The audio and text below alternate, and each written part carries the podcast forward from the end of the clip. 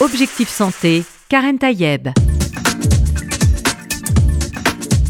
Bonjour à toutes et à tous, j'espère que vous allez bien, que vous êtes en forme. On va parler du TDAH. Vous ne savez pas ce que c'est et pourtant, je suis sûre que vous en avez entendu parler. On a souvent entendu parler d'hyperactivité, notamment chez les enfants. Eh bien, aujourd'hui, on, on en parle avec ce mot. TDAH pour euh, trouble de l'attention avec ou sans hyperactivité. Et je suis ravie d'accueillir aujourd'hui le professeur Olivier Bonneau. Bonjour. Bonjour Karen. Et bonjour, cher Laurence Olivier. Alors, vous êtes euh, tous les deux les co-auteurs de ce livre que je montre. Et si c'était un TDAH, oui, non, c'est pas un mot euh, à, nouveau. Au contraire, c'est même quelque chose qui existe depuis très longtemps, qui est décrit depuis un très long, grand nombre d'années, même presque de siècles, hein, on va dire. Et ça interpelle beaucoup les, parents, notamment quand on a des enfants qui sont un peu euh, hyperactifs, qui tiennent pas sur leur chaise. Alors on, met un tas de choses, un tas de mots euh, sur, euh, sur cette histoire-là. Parfois ça inquiète. Et en tout cas, c'est que le diagnostic, on le fait souvent pas suffisamment tôt. Vous, professeur Olivier Bonneau, je rappelle que vous avez un, voilà, un parcours sur cette question-là. Vous êtes d'abord pédopsychiatre. Euh, vous êtes chef de service à l'hôpital Barthélemy euh, Durand dans l'Essonne, même si vous avez été auparavant ailleurs, hein, donc à, Nantes. À Nantes, en effet, avec Laurence. Et c'est là que vous avez rencontré Laurence, vous le racontez très bien dans l'introduction du livre. Laurence, euh, Olivier, vous êtes orthophoniste. Oui, c'est ça, à Nantes. À Nantes. Et en fait, vous avez finalement les deux discuté de cette problématique et compris qu'il y avait finalement des choses à mettre en commun et non seulement vous avez coécrit ce livre, mais finalement, c'est euh, il faut à la fois de la pédopsychiatrie et de, euh, de l'orthophonie pour pouvoir finalement appréhender cette maladie, on peut le dire, hein, cette pathologie peut-être. Je vous allez nous le dire, professeur Bonneau, parce qu'on n'aime pas dire ce mot, parce qu'on a toujours peur de dire que quelque chose va pas bien, de l'ordre de la maladie, et pourtant, les parents ont besoin de savoir ce qui se passe on est parfois en panne de ce diagnostic. Et finalement, ce livre euh, nous permet de mieux comprendre voilà, ce qu'a cet enfant qui ne tient pas sur sa chaise ou euh, qui va être euh, d'un peu dans tous les sens, qui va tout oublier ou bien se lever de manière intempestive en classe, etc. Vous décrivez tout ça finalement dans votre livre, mais finalement, pourquoi vous avez eu envie d'écrire ce livre, vous le dites, hein, pour le grand public, finalement, pour les, les parents, pour les adultes, pour qu'ils s'en sachent un peu plus? Sur ce qu'on met derrière ces quatre lettres de TDAH, un livre paru chez Marabout d'ailleurs, que je ne l'ai pas dit. Cher professeur Olivier Bonneau. Peut-être pour vous répondre. Alors déjà, on peut dire maladie, euh, c'est pas dérangeant en soi. Aujourd'hui, on parle plutôt de trouble. Mm-hmm. Franchement, c'est une discussion euh, très sémantique. L'idée, c'est qu'il y a quelque chose. Mm-hmm. Et donc, la première chose, c'est que effectivement, l'enfant qui va présenter tous ces signes dont on parle, on les redit rapidement, hein, il est euh, impulsif, c'est-à-dire euh, il répond un peu trop vite. Euh, il peut éventuellement être hyperactif, mais pas toujours, c'est-à-dire bouger sur sa mmh. chaise en permanence comme ça. Je ne sais pas si on me voit, mais enfin, se mobiliser, avoir des difficultés à se concentrer, donc une mmh. attention qui est faible, je, n'arrive pas, et je suis distractible, c'est-à-dire que s'il y a un petit bruit quelque part dans la salle, je, n'arrive pas à garder mon attention. Non, est-ce qu'on n'est pas tous un peu alors, le truc, en psychiatrie de l'enfant et de l'adolescent, comme en psychiatrie d'ailleurs, en fait, on a tous un peu quelque chose. Quand je faisais mes études de médecine, on disait c'est très bien de se reconnaître un peu dans tous les chapitres et dans tous les cours. Ce qui n'est pas bon, c'est de se reconnaître entièrement dans un chapitre. C'est une bonne définition. ça, résume un peu les choses. C'est-à-dire, au fond, ce qui compte, c'est euh, si on a effectivement tous les signes, c'est plus embêtant. Et puis surtout, s'il y a un retentissement. Et puis, vous posiez euh, la question euh, de l'idée d'écrire comme ça un livre avec euh, Laurence, euh, qui est effectivement euh, orthophoniste dans le service que j'ai eu le plaisir de diriger pendant plus d'une dizaine d'années hein, au CHU de Nantes. C'est parce qu'en fait, le, TDAH, c'est un peu comme tout ce qu'on fait en psychiatrie. un psychiatre d'enfants et d'adolescents ne travaille pas tout seul, mais mhm. alors loin de là, en réalité. Et il travaille forcément avec des gens. Et pour le TDAH, il faut quand même prendre en charge l'enfant, il y a un aspect, on lui explique peut-être mmh. les, subtilités. Alors le livre est un peu fait comme ça, on explique quelque chose qui sont peut-être de l'ordre un peu médical, le diagnostic, euh, d'où ça vient, l'historique, ça existe mmh depuis longtemps, rassurez-vous, c'est pas un truc qui vient de tomber. C'est ça. On a l'impression que c'est une nouvelle maladie, mais non, ça existe depuis très longtemps. Où ça touche beaucoup de monde. 4, 5% des, des, des, enfants. C'est beaucoup. Donc c'est déjà rassurant quand on sait qu'on n'est pas tout seul mhm. à avoir ce qu'on a. Un par classe, vous dites. Un par classe, voilà. Et parfois peut-être deux. Enfin, en tout cas, un par classe, oui, très souvent. Donc ça veut dire que c'est quelque chose de, fréquent. Parce que souvent, les gens ne mhm. savent pas, ils ne connaissent pas justement euh, ces choses-là. Et puis, euh, au-delà, après, il faut prendre un peu les gens en charge. Bien sûr, on peut leur donner du médicament. On parle du médicament. Mais il y a quand même énormément de Vous en parlez d'ailleurs très loin dans le livre. Vous en parlez quasiment à la fin des médicaments. Bah, parce que c'est pas l'essentiel pour nous. Je pense que l'essentiel, c'est vraiment le travail qui est fait d'explication, qu'on appelle maintenant psychoéducation, mhm. le travail qui est fait avec les parents.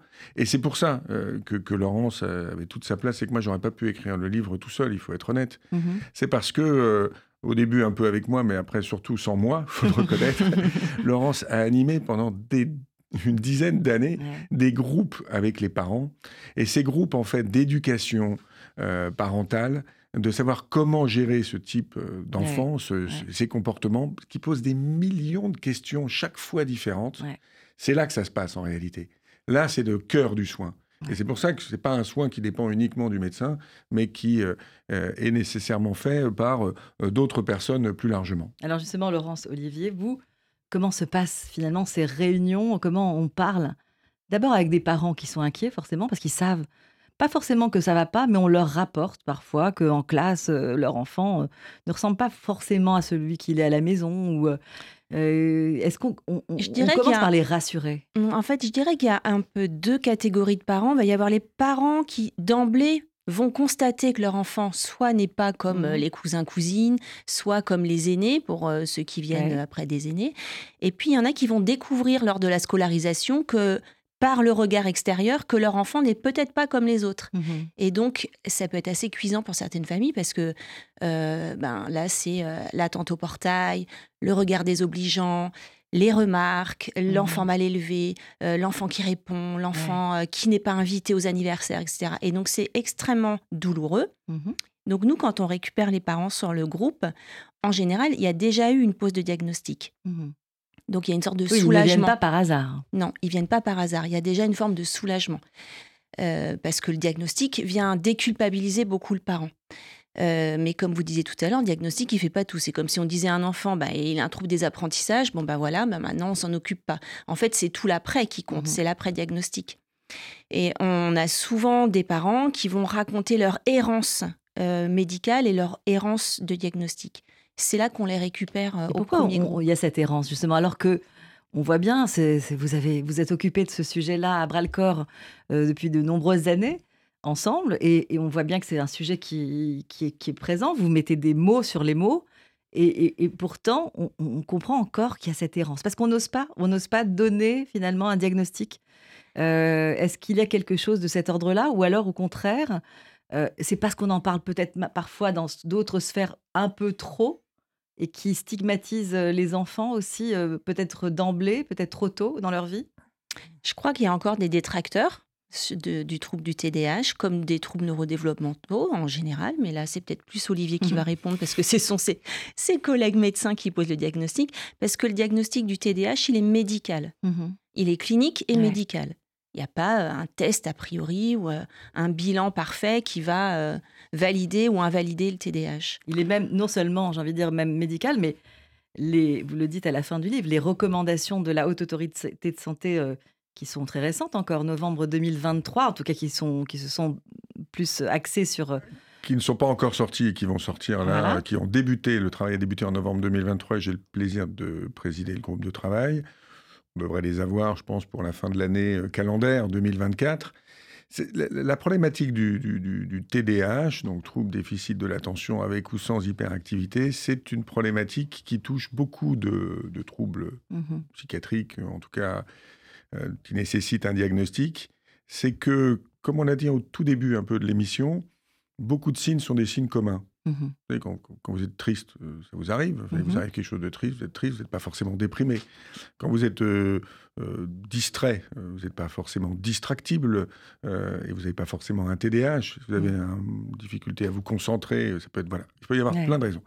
C'est le retentissement qui va faire. Donc il y a toujours un délai entre le moment où les signes apparaissent, qui sont des signes communs. Tous les signes sont communs, enfin beaucoup de signes sont communs, et le moment où on va se dire, non là quand même, ça entrave sa vie de tous les jours, ça nécessiterait de consulter. Donc ça, c'est déjà structurellement le, délai normal qu'on a. Ensuite, effectivement, euh, et Laurence l'évoquait parce que, bon, voilà, on connaît bien ces histoires-là de, de, des détracteurs ou autres. L'idée de donner un diagnostic à un enfant n'est pas tout à fait universellement acceptée, on va mmh dire. Euh, alors historiquement, pendant longtemps, ça n'existait pas. Les enfants n'avaient pas de diagnostic. Jusque, il y a une centaine d'années, on n'imaginait pas qu'un trouble psychiatrique puisse atteindre un mmh enfant. C'est des enfants qu'on disait fous, ça mmh n'existait pas, c'était pas possible. Et donc ils étaient soit retardés, soit, euh, soit ils n'avaient rien ou alors ils étaient mal élevés, on va dire. il y a eu tout ça. Il y a eu longtemps le mot d'hyperactif, d'ailleurs. Alors, effectivement, on, utilisait, on a utilisé après, secondairement, c'était ce terme d'hyperactif, parce que mmh. c'était l'hyperactivité motrice qui nous embêtait parce qu'elle était embêtante en classe, parce que l'enfant se levait, que la maîtresse, elle n'en pouvait plus, mmh. euh, que lui disait, j'arrive pas à me contrôler, euh, et qu'à la maison, c'était effectivement difficile. Et donc, c'était ça qui était mis un peu en avant. Et on n'a pas véritablement tout de suite compris qu'il s'agissait probablement euh, d'un trouble. Les anglo-saxons étaient un petit peu en avance. En France, on a été un peu en retard. Et donc, il y a eu cette difficulté à faire un peu le diagnostic. Mmh. Et il y a tout un chapitre d'ailleurs où on essaye d'expliquer un peu dans le livre, euh, notamment à des parents, parce que ce livre, il a été conçu un peu comme une sorte de, la consultation idéale, vous voyez, qu'on pourrait faire. si on était tous les deux, qu'on avait toute une journée avec une seule famille et qu'on lui parle et qu'on réponde à ces questions. Il y a des aspects pratiques, comment faire, et puis il y a ces questions qui viennent tout le temps. Il y a une question qui vient tout le temps, c'est, écoutez, j'ai déjà vu quelqu'un, il m'avait dit que ça n'était pas ça, ou il n'avait même pas évoqué ça, comment vous pouvez-vous simplement l'évoquer? Ben voilà, parce que c'est compliqué. Mmh parfois, d'abord, les enfants changent, et puis parfois, euh, on n'a pas tous la même façon de voir. Donc, nous, on présente une façon de voir, mmh qui est quand même euh, la façon la plus mondialement acceptée, hein, il faut le reconnaître, euh, et qu'on n'est pas les seuls, ni au CHU de Nantes, ni maintenant dans l'hôpital où je suis, ni dans les autres centres. Il y en a à Montpellier, à Bordeaux, dans le nord de Paris, à Lille, mmh. partout. Enfin, voilà, à, à, penser comme ça. Mais on présente cette façon-là, qui est une façon aussi de dire aux parents, elle l'a très bien dit, Laurence, c'est pas de leur faute. Mmh hein, il faut quand même. Il faut hein. déculpabiliser tout le monde, à la fois euh, les parents, mais aussi mmh. l'enfant lui-même, parce que euh, vous le dites très bien dans votre livre, on a le sentiment à chaque fois quand on lui dit euh, arrête-toi, sois sage, tu nous exaspères, etc. Bon, on est toujours dans la négative finalement vis-à-vis -vis de ses enfants, comme si c'était de leur faute, alors que parfois ils expriment eux-mêmes qu'ils ne peuvent pas faire autrement, qu'ils ont du mal à se concentrer, que c'est plus fort qu'eux finalement. C'est vrai qu'ils grandissent avec une pluie de reproches permanentes. Et ça, c'est intéressant de le dire. Voilà. Apprenez à être positif aussi, euh, ne pas être toujours dans, dans ce, discours euh, de, de, euh, de reproches. Et comme on l'explique bien aussi dans le livre, euh, le TDAH, c'est un défaut d'inhibition, mais c'est aussi euh, une grande difficulté à comprendre son fonctionnement et donc à le contrôler. Alors juste une question, parce que vous parlez d'inhibition, d'un problème d'inhibition, mais pourtant, dans TDAH, alors il y a le H d'hyperactivité, mhm. mais pourtant dans, la, dans l'explication du mot, c'est trouble du, là, de, c'est trouble déficit de, de déficit de l'attention, mais vous dites avec ou sans hyperactivité Comment on fait la différence finalement? Parce que autant quand, on, est hyperactif, c'est assez facile à voir. pas toujours, parce que l'hyperactivité peut être internalisée. Ah En fait, voilà, ça pendant qu'on parle, euh, chacun d'entre nous, à tour de rôle, on va penser à plein d'autres choses. Et on le voit pas. Et on le voit pas. Mhm. Mais certaines personnes pensent en permanence à plein d'autres choses, mhm. mais tellement à plein d'autres choses que c'est de l'hyperactivité internalisée. Mais j'ai eu, euh, j'ai fait une émission sur justement ces petites choses qui passent un peu dans notre cerveau. Euh, c'est un psychiatre qui, décrivait ça un peu comme des nuages qui ne font que passer. Euh, C'était une belle image en, fait. on a tous, effectivement, on n'est jamais concentré à 100%, on a tous, et surtout, par exemple, euh, on, demande beaucoup aux enfants, notamment en classe, cette hyper concentration mm. euh, pendant un très longtemps, euh, notamment une matinée entière, etc. Et on peut comprendre qu'à un moment, ben, en fait, son, esprit va voyager ailleurs, ça c'est évident. Ben Pour chacun d'entre nous, on va faire des va-et-vient permanents entre un focus attentionnel et un retrait attentionnel. Mhm. Et de façon adaptée, on va remarquer, euh, soit autour de nous, euh, quand vous me regardez, par exemple, je vois, tiens, c'est à mon tour de parler. Quand mhm. c'est Olivier qui parle, je peux m'échapper un petit peu, penser à autre chose, à mon train tout à l'heure, je ne sais pas. Euh, en tout cas, on fait tous des allers-retours permanents. La difficulté, c'est quand on n'arrive plus à faire les, adaptations. Alors, la difficulté, c'est aussi que, que avant de poser ce diagnostic, et je sais que de plus en plus de parents, notamment de jeunes parents de cette jeune génération, ont plus tendance à euh, pousser la porte d'un pédopsychiatre parce que on sait qu'il peut y avoir des réponses à des questions qui se posent et qui se posent notamment euh, euh, souvent même au sein de l'école. une maîtresse, un professeur qui va dire voilà votre votre enfant est comme ci comme ça, donc ça peut éveiller peut-être aussi des remarques qu'on aurait pu se faire soi-même mais qui corroborent quelque part euh, ce qu'on s'était, ce qu'on s'est toujours dit. Euh, mais là, c'est l'idée, c'est vraiment de se, se, dire ces enfants qui ont été trop longtemps ballottés d'un service à l'autre, comme vous dites dans votre livre. Alors souvent, euh, et vous avez raison, en fait, la, difficulté pour un, pour un enfant qui a un trouble, quel qu'il mmh soit, c'est que, et c'est peut-être valable aussi pour les adultes, hein, il ne sait pas du tout ce qu'il a, mais il n'a pas l'idée même que ce soit un trouble. Si vous vous cassez la jambe, mmh. vous avez une petite idée quand même qu'il va falloir la réparer. Une relation de cause à Il faut aller à l'hôpital mmh et qu'à l'hôpital, il y a quelqu'un qui replace les jambes. Vous ne savez pas très bien comment ça marche, mais enfin, à votre avis, ça doit fonctionner comme ça. Quand vous êtes triste, vous n'avez aucune idée que c'est ça. Mmh et alors, quand vous avez un truc aussi complexe qu'un TDAH, bah, vous avez des difficultés à vous concentrer, vous pensez toujours à plein de trucs. Vous n'avez pas l'idée que ça puisse être un trouble à un moment donné. Donc c'est repéré par quelqu'un d'extérieur, souvent l'école quand même. Mmh Donc le livre, par exemple, peut être très utile pour les enseignants, repéré par, par l'école. Mais est-ce qu'il ne repère pas un peu trop l'école? J'ai l'impression Il vaut toujours mieux repérer trop, et puis ensuite on verra. Alors après, il y a des mmh difficultés d'accès aux soins, il y a toutes sortes de choses, mais au fond, repérer trop... Ça manque en fait un pédopsychiatre à l'école. Hein un médecin scolaire, tout simplement. oui, tout à fait. Les médecins scolaires manquent beaucoup, les, psychiatres dans pas énormément. Mais on le voit là précisément. Il aurait fallu un médecin scolaire avec cette, euh, cette connaissance euh, particulièrement de, de, cette, de cette pathologie. Pour, parce que, parce que les professeurs, quand ils la décèlent, avec un certain nombre d'éléments euh, alors qui sont à leur connaissance, mais ils ne sont pas médecins pour le coup. Non, mais ce qui compte, je trouve que c'est quand même la possibilité de mettre des adaptations. Et en ça, euh, que ce soit notre livre, que ce soit euh, les, mm, les, pages d'associations comme Hyper Super, ils ont vraiment accès à des outils pour mettre des aménagements en place. Mmh. Parce que la difficulté de ce trouble, c'est pas tant de le diagnostiquer au final, c'est de le prendre en charge et de permettre à chaque enfant de se développer sur son chemin le mieux possible. Et de l'accepter aussi euh, vis-à-vis des autres élèves. Alors vous parlez de, cette, de cette aide qui est possible, euh, notamment de ce fameux PAP. Hein.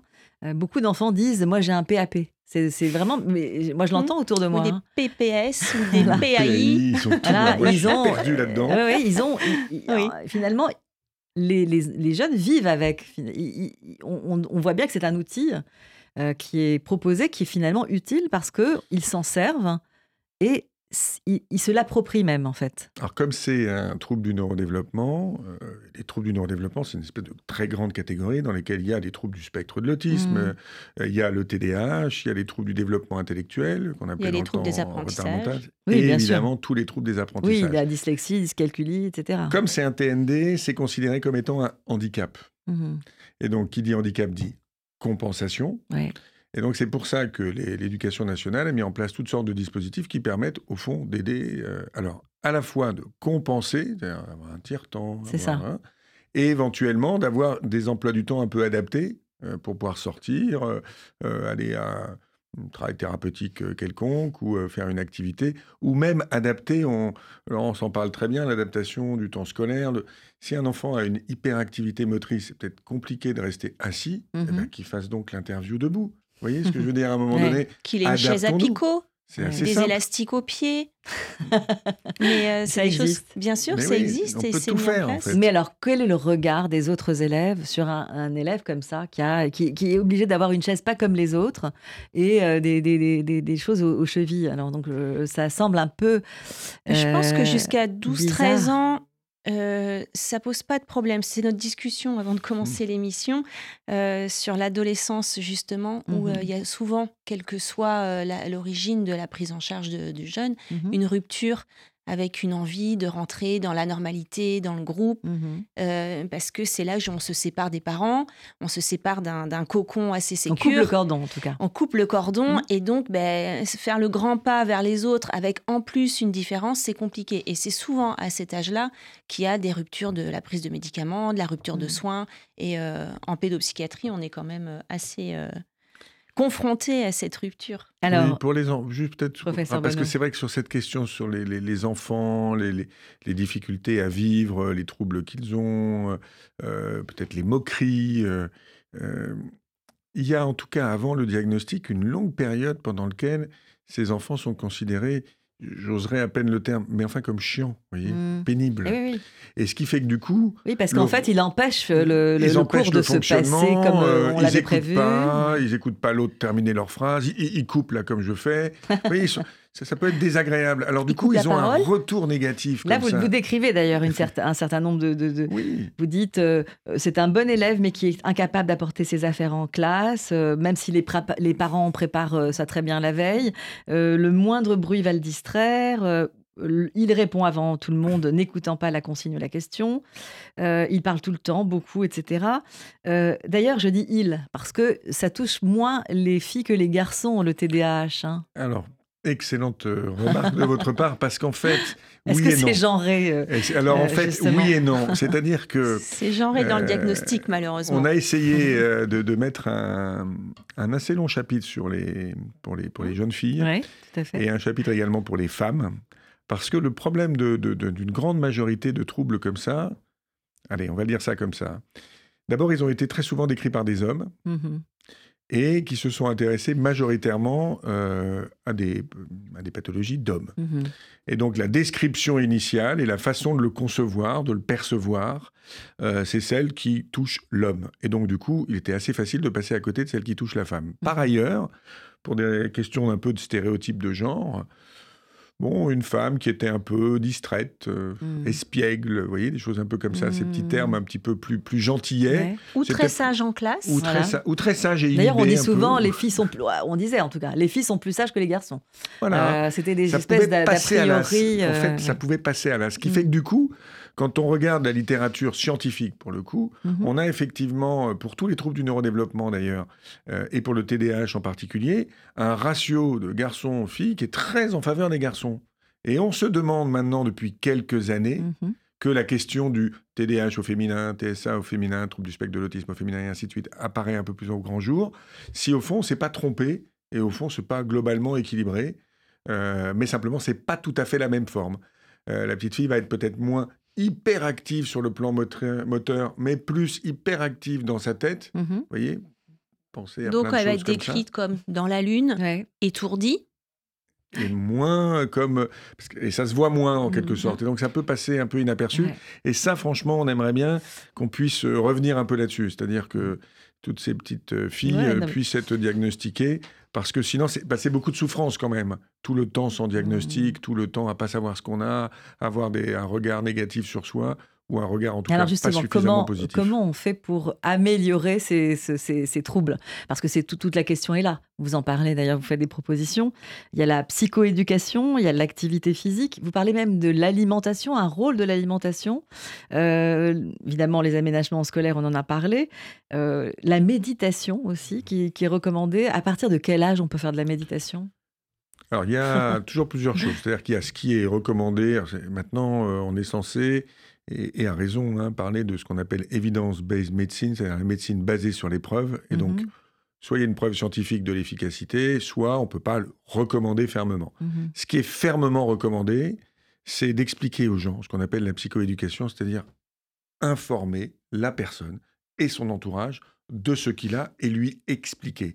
Ça prend du temps. C'est ce que vous faites d'ailleurs. Euh, c'est ce qu'on fait avec les parents, oui. Avec les parents. Et d'ailleurs, vous parlez de cette triple entretien. D'abord, euh, les parents avec l'enfant, ensuite l'enfant seul. Oui. Et ensuite, on fait revenir euh, les, Tout le monde revient. Tout le monde revient. et alors, qu'est-ce qu'on se dit? Qu'est-ce que vous, dit, que vous disent les enfants quand ils sont seuls? Parce que c'est ça, finalement, qui est intéressant, puisqu'il est voilà, pris dans sa bulle à lui ou à elle. Et, donc, du coup, comment, comment, comment se, se fait cette, cette, cet entretien? Est-ce que c'est assez facile? Ou est-ce qu'il faut casser quelque chose, briser une vitre euh, euh, pour pouvoir parler avec ses enfants? En fait, sur les entretiens, les parents arrivent avec une longue litanie de plaintes. Mmh. Euh, pour certains, les enfants au premier rendez-vous sont très explosifs, ils vont ouvrir les placards, ils vont prendre votre matériel, etc. Mais c'est très rare ce genre d'enfants-là. Mmh. En général, ils nous ont jamais Vous vus. vous dites d'ailleurs, vous les regardez du coin de l'œil pendant que vous parlez aux parents, en fait. Oui, toujours. Je regarde à quel moment ils lâchent l'attention, à quel moment ils repèrent le Playmobil que j'ai placé là-bas et qu'ils vont avoir envie d'aller chercher. Ouais. Est-ce qu'ils vont poser la question? Est-ce que leur impulsivité va faire qu'ils vont sauter dessus? Mais en général, tout est nouveau dans le bureau. Donc, c- ils sont rarement agités. Ouais. Il y a suffisamment de stimulation pour qu'ils aient envie de rester et écouter. Au deuxième rendez-vous, souvent quand ils sont tout seuls, on aperçoit plus des enfants qui sont dans la, un peu dans la plainte Mhm. De, du, disons des, de la plainte parentale. C'est-à-dire que je me fais souvent gronder, à l'école, j'ai pas de copains, euh, au sport, je me fais exclure, euh, je suis pas invitée aux anniversaires. Ouais, c'est un peu ça. Ouais, ouais. Mais c'est quand même pas ma faute. hein. Mmh. Vous voyez, c'est souvent ça qu'on Oui, a. oui. Parce que, comme je vous disais, dans le TDAH, C'est plus fort que moi. c'est plus fort que moi Mm. et puis je ne vois pas en quoi je fonctionne mal. Parce que euh, ne pas fonctionner comme les autres, c'est pas forcément mal fonctionner. Il se trouve que juste euh, la nor- normalité est ailleurs, mais euh, c'est très long de Donc en comprendre fait, ils, reconnaissent finalement qu'il y a quelque chose Ils de l'ordre de perçoivent une différent. forme d'agressivité ou Mm. de reproche, souvent, ce qui est assez dépréciateur. D'ailleurs, on a souvent Mhm. des enfants déprimés, Et pourtant, on dit avec souvent une que, faible estime que ces enfants, pardon, ces enfants qui ont des troubles de l'hyperactivité notamment, on dit ils sont supérieurement intelligents. Souvent, il y a euh, les parents qui se disent mais il doit être évidemment, il doit s'ennuyer en classe, euh, il doit être euh, trop intelligent, etc. pour pour finalement se contenter de ce qu'on lui propose. En, en gros, hein, je schématise. L'idée, elle, est, elle est quand même de dire que de toute chose, on peut faire quelque chose de positif. Mhm. On a tous des qualités et des défauts. Euh, certaines personnes, de leurs défauts, entre guillemets, arrivent à faire une qualité à un moment donné. Le fait d'être euh, hyperactif, parlons même simplement de l'hyperactivité psychique, voyez, de penser à plein de choses comme Mhm. ça, peut être utile dans un métier créatif, mais dans n'importe quel métier. Ouais. Un certain nombre de mes collègues, je me demande parfois, moi, si ce n'est pas mon cas également, sont un peu comme ça, vous voyez Ouais. sans arrêt une idée nouvelle, un truc. voilà. Ce qui compte, c'est effectivement d'arriver peut-être quand même à aller au bout de ses idées, mais ça peut être une aide, vous voyez. Mm. On peut. Le message, c'est quand même, on peut arriver à canaliser ce que l'on est, le tempérament qu'on a, admettons, parlons-en comme ça, Mm. essayer de le canaliser, de l'apprivoiser, se connaître. C'est au fond le travail que fait chaque Ouais. être humain. J'ai envie d'ailleurs, vous me donnez envie de vous poser une question à tous les deux. Quels enfants étiez-vous? Étiez-vous euh, tranquille sur vos chaises euh, et pour être voilà devenu ce- celle et ce- celui que vous êtes aujourd'hui? Parce que finalement, moi, quand vous me parlez de tout ça, je me, voilà, j'ai fait une petite digression pendant que vous parliez dans mon, dans mon cerveau et je me suis dit, rappelé de cette petite fille euh, qui, qui était parfois dans la lune euh, en classe. Évidemment, ce qui est dommage, parce que euh, on perd des choses, on perd de l'attention, donc on perd finalement euh, des, choses qu'on veut, bien nous enseigner, puisqu'on on- on- on finit par aller ailleurs. Et c'est dommage euh, parce qu'on pourrait finalement se nourrir de plus. Oui, mais l'imagination, c'est aussi très important. Voilà. Mais finalement, on, on- je- pour un peu pour rassurer aussi le- les enfants, ça ne veut pas dire qu'il ne faut pas traiter, ça ne veut pas dire qu'il ne faut pas accompagner, mais il faut aussi rassurer, rassurer et les enfants et les parents. Je pense que c'est ce que vous faites Euh, quand vous Oui, les oui, voyez. Vous n'êtes pas là pour leur dire attention, euh, c'est gravissime. euh, euh, voilà, je ne sais pas, voilà, ce comment va terminer votre vie. On sait bien que on a tous finalement cette petite part euh, d'hyperactivité ou d'hypersensibilité ou de, de quelque chose d'hyper en tout cas. L'idée, c'est d'accompagner. L'idée, c'est de dire, écoutez, vous avez des difficultés, euh, Mhm. vous avez un fonctionnement qui est particulier. Ouais. Parfois, on parle de neuroatypicité, mais enfin, en tout cas, vous avez un fonctionnement particulier pour le, que vous n'arrivez pas à canaliser, que vous n'arrivez pas à maîtriser et qui, quand même, vous apporte plutôt des désagréments dans la vie de tous les jours. Mhm. Essayons de voir comment on peut en partie l'atténuer et en partie le maîtriser Mhm. de façon à ce que vous puissiez fonctionner bien, voire même super bien, voire même super, super bien. Ouais. Et Oui, l'idée c'est d'y arriver quoi. L'idée, c'est d'y arriver. Ouais. Et en fait, beaucoup de gens y arrivent. Mm. C'est-à-dire que les parcours, quand même, qu'on a, aujourd'hui, on construit des parcours avec les gens. C'est-à-dire, on leur demande, y compris quand c'est des enfants, comment ils Mm. voient, est-ce que ça leur va, est-ce qu'on continue dans ce sens-là, est-ce qu'on va un peu. Les parcours qu'on a, les, les, les- les parcours sont bons. Mm. Dire, en psychiatrie de l'enfant et de l'adolescent, euh, et dans tout ce, ce- ce- ce florilège d'interventions comme ça, Mhm. à la fin, ça marche bien. Peut-être on ne le dit pas assez, mais effectivement, l'immense majorité des gens dont on s'occupe vont beaucoup mieux après. D'ailleurs, d'ailleurs, ce qu'on peut, ce qu'on pourrait se poser comme question pour peut-être s'adresser aussi aux, familles, c'est que si ces, ces, solutions finalement sont proposées, c'est pour permettre une amélioration. Alors, quelles améliorations on obtient ou qu'est-ce qu'on n'aurait pas obtenu comme amélioration si on n'était pas passé par là, si on n'avait pas eu, euh, euh, on n'est pas passé par la case euh, psychoéducation? Je parle même pas encore des médicaments, même s'il nous reste quelques minutes, hein, ça va très vite. Et voilà, on finit à 45, il nous reste 5 minutes, on va devoir parler des, un peu de médicaments quand même. mais voilà, est-ce que qu'est-ce qu'on peut dire justement? Si on est on, on, on, on n'a pas cette possibilité ou même cette chance hein, finalement de, de, rencontrer des personnes comme vous, qu'est-ce qu'on aurait manqué? Bah, c'est intéressant. vous, vous avez beaucoup mis l'accent aujourd'hui sur l'hyperactivité parce que c'est ça le symptôme bruyant. C'est ça qui embête la classe. Mais Mais c'est pas ça qui embête le plus les gens. C'est leur impulsivité. Mmh c'est l'impulsivité de réponse. Vous disiez tout à l'heure, est-ce que euh, euh, ils sont, euh, c'est parce qu'ils s'ennuient en classe, etc. Mais vous verriez le nombre d'élèves qu'on a. Ils ont, à peine entendu la consigne, à peine lu la consigne, qui sont déjà en train de répondre. Mais forcément, ils ont faux. C'est pas ça la question posée. Ils vont pas au bout. Donc forcément, pour la chance scolaire. Mmh eh ben, ça amoindrit beaucoup euh, les ça résultats. Doit, ça, doit faire partie, bon, on a eu des, métiers scientifiques, euh, la lecture de la consigne, c'est fondamental. D'ailleurs, on dit toujours bah que la, réponse est dans la question. J'ai toujours entendu ça. Et ça, c'est important que les professeurs aussi euh, appuient là-dessus. Et, évidemment, prendre le temps. Si, un, si, si quelqu'un prend le temps de mmh vérifier que l'enfant a compris la, consigne en lui demandant est-ce que tu peux me redire ce qu'il y a à faire avant de faire mmh pour limiter cette diminution d'inhibition? Est-ce que euh, oui tu sais tes devoirs d'accord mais est-ce que tu peux me les juste me les expliquer comme si tu étais le maître? Juste qu'on voit si tu as bien compris. Vous voyez ben ça le facteur chance de réussite scolaire il est quand même euh, différent. Et évidemment que la notion euh, de réussite ou d'échec scolaire a une importance, qu'on le veuille ou non. Euh, d'épanouissement scolaire. D'épanouissement, c'est bien sûr, c'est l'idéal. l'idéal. Mais euh, alors, juste avant de parler d'un mot, euh, de, évidemment, de la partie médicamenteuse, parce que souvent, voilà, on sait qu'il y a aussi un arsenal thérapeutique qui existe. Hein. Dans certains pays, c'est on se pose pas de question. Moi, je, sais, je sais que la, je sais pas si c'est la rétaline ou euh, ce médicament. Méthylphénidate, rétaline, sur son nom commercial. C'est son nom commercial, donc je le mets entre guillemets, bien sûr. Euh, mais par exemple, en Israël, hein, c'est un pays qu'on connaît bien ici sur cette antenne, c'est quelque chose qui est très très facilement euh, enfin, donné, enfin prescrit, c'est pas du tout une difficulté. Juste, est-ce que ce genre de médicament, parce que alors vous en dites un mot d'ailleurs dans le livre. Euh, certains disent on, le donne la semaine pour aller à l'école, mais on, l'enlève le week-end en général. Euh, mm. Voilà, ça c'est. Est-ce que c'est possible justement de, jouer avec ce genre de médicaments? Et aussi, est-ce qu'on peut à un moment donné s'en passer? Est-ce qu'on peut dire un jour, bah fini, euh, je t'abandonne? Ah, c'est un médicament, alors le méthylphénidate, c'est celui qu'on a en France, on l'a sous différentes formes. Il mm. peut s'appeler Ritaline, il peut s'appeler Quasim, il peut s'appeler, enfin mm. voilà. Medikinet ou autre.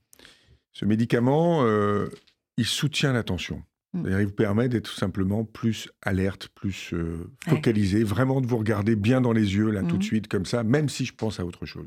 C'est à ça qui va vous aider à faire. Et ça va durer, si vous le prenez dans une forme à libération instantanée, quelques heures, et sinon, à peu près la journée, mm-hmm. euh, si vous le prenez dans une forme à libération prolongée. Si vous ne le mm-hmm. prenez pas le lendemain, c'est comme si vous n'en aviez pas pris la veille.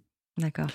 Donc on pourrait jouer sur l'idée de tiens, un jour il va le faire, tout ça. Pendant longtemps, on se disait on va le donner la semaine et on va pas le donner le week-end. Mhm. Mais le week-end, il y a aussi les devoirs, il y a parfois des activités. Bon, c'était un peu compliqué. Mhm. Aujourd'hui, on est plutôt sur des périodes d'arrêt dans l'année pour mhm. voir comment ça se passe. Parce pendant les vacances, par exemple? Ça peut être pendant les vacances. Alors moi, j'aime bien, les, enseignants n'aiment pas quand je dis ça, mais bon, moi j'aime bien arrêter euh, pendant les périodes genre euh, mois de juin. Mhm. C'est encore un peu l'école, parce que pendant les vacances, les contraintes, on va être d'accord, sont quand même beaucoup plus faibles. Mhm. Euh, s'il y a quand même un peu l'école en juin, mais les conseils de classe sont passés. Alors maintenant, il paraît que ça va, se déplacer, mais bon, ça permet d'avoir une période de deux ou trois semaines pendant lesquelles on peut tester ça. Est-ce qu'on doit le dire aux professeurs? Est-ce qu'on doit les prévenir? C'est mieux de ne pas le faire, comme ça on a un retour complètement neutre. Très bien. Parce qu'il y a toujours beaucoup de fantasmes par rapport au traitement, par rapport à l'idée on drogue des enfants. Euh, mmh. Bon, on est loin du niveau de prescription. les niveaux de prescription en France ont augmenté, mmh. hein, très clairement, mais la reconnaissance du trouble aussi. mais on est très loin des niveaux de prescription des pays effectivement comme Israël que vous évoquez Mhm. et des pays anglo-saxons, et en particulier évidemment euh, l'Amérique du Nord. Ouais. Donc on a quand même un peu de marge. Euh, vous l'avez noté, on en parle, mais c'est pas l'essentiel du livre. Euh, on en parle surtout pour expliquer ce que c'est, à quoi ça peut servir, déculpabiliser les parents à qui on va le proposer, ce qu'on essaye vraiment Ouais. toujours de faire, euh, et essayer d'enlever euh, tout, tout ce bruit autour du traitement. Mhm. Parce que, bon, vous donnez un traitement à votre enfant, il vaut mieux quand même que vous n'ayez pas euh, un bruit médiatique euh, ou à la pharmacie, quelqu'un qui vous dise Ah, mais vous êtes vraiment sûr que vous faites Ouais, bien pour ça. votre enfant Bon, voilà, dédramatisons un peu, ça aide vraiment les enfants. Donc, quand on en a besoin, il faut pas s'en priver. Voilà, bah écoutez, il est 45. Euh, merci Parfait. infiniment pour cette émission. On a Merci. mille choses à dire encore, mais je vous recommande évidemment d'aller trouver toutes les réponses dans votre livre, euh, coécrit par professeur Olivier Bonneau. Merci. Et chère euh, Laurence Olivier. Et si c'était un TDAH paru chez Marabout, merci infiniment. Aujourd'hui. Et c'est aujourd'hui, voilà, c'est sortie du livre. On est très content. Donc euh, voilà, je- bah, j'espère que vous aurez plein d'émissions, mais j'en suis sûre, parce que c'est important de, de parler de ces sujets qui, euh, qui interrogent et aussi parfois qui inquiètent. Mais on est, comme vous le dites, un mot, j'ai j'ai vu dans votre livre, alors je ne sais pas quelle est la, qui a écrit cette phrase, entre espoir et fantasme. Et je crois que ça, c'est... Euh, toi, ça. Voilà. C'est peut-être moi, je ne sais pas. Voilà, mais en tout cas, j'ai re- j'ai voilà, j'ai- j'ai vu cette petite phrase, effectivement, euh, entre espoir et, et fantasme. En tout cas, ce qui, ce qui est bien, c'est de savoir de quoi on parle. Et donc, merci infiniment pour ce livre. Quant à vous, chers auditeurs et auditrices, je vous souhaite bien sûr une très bonne santé.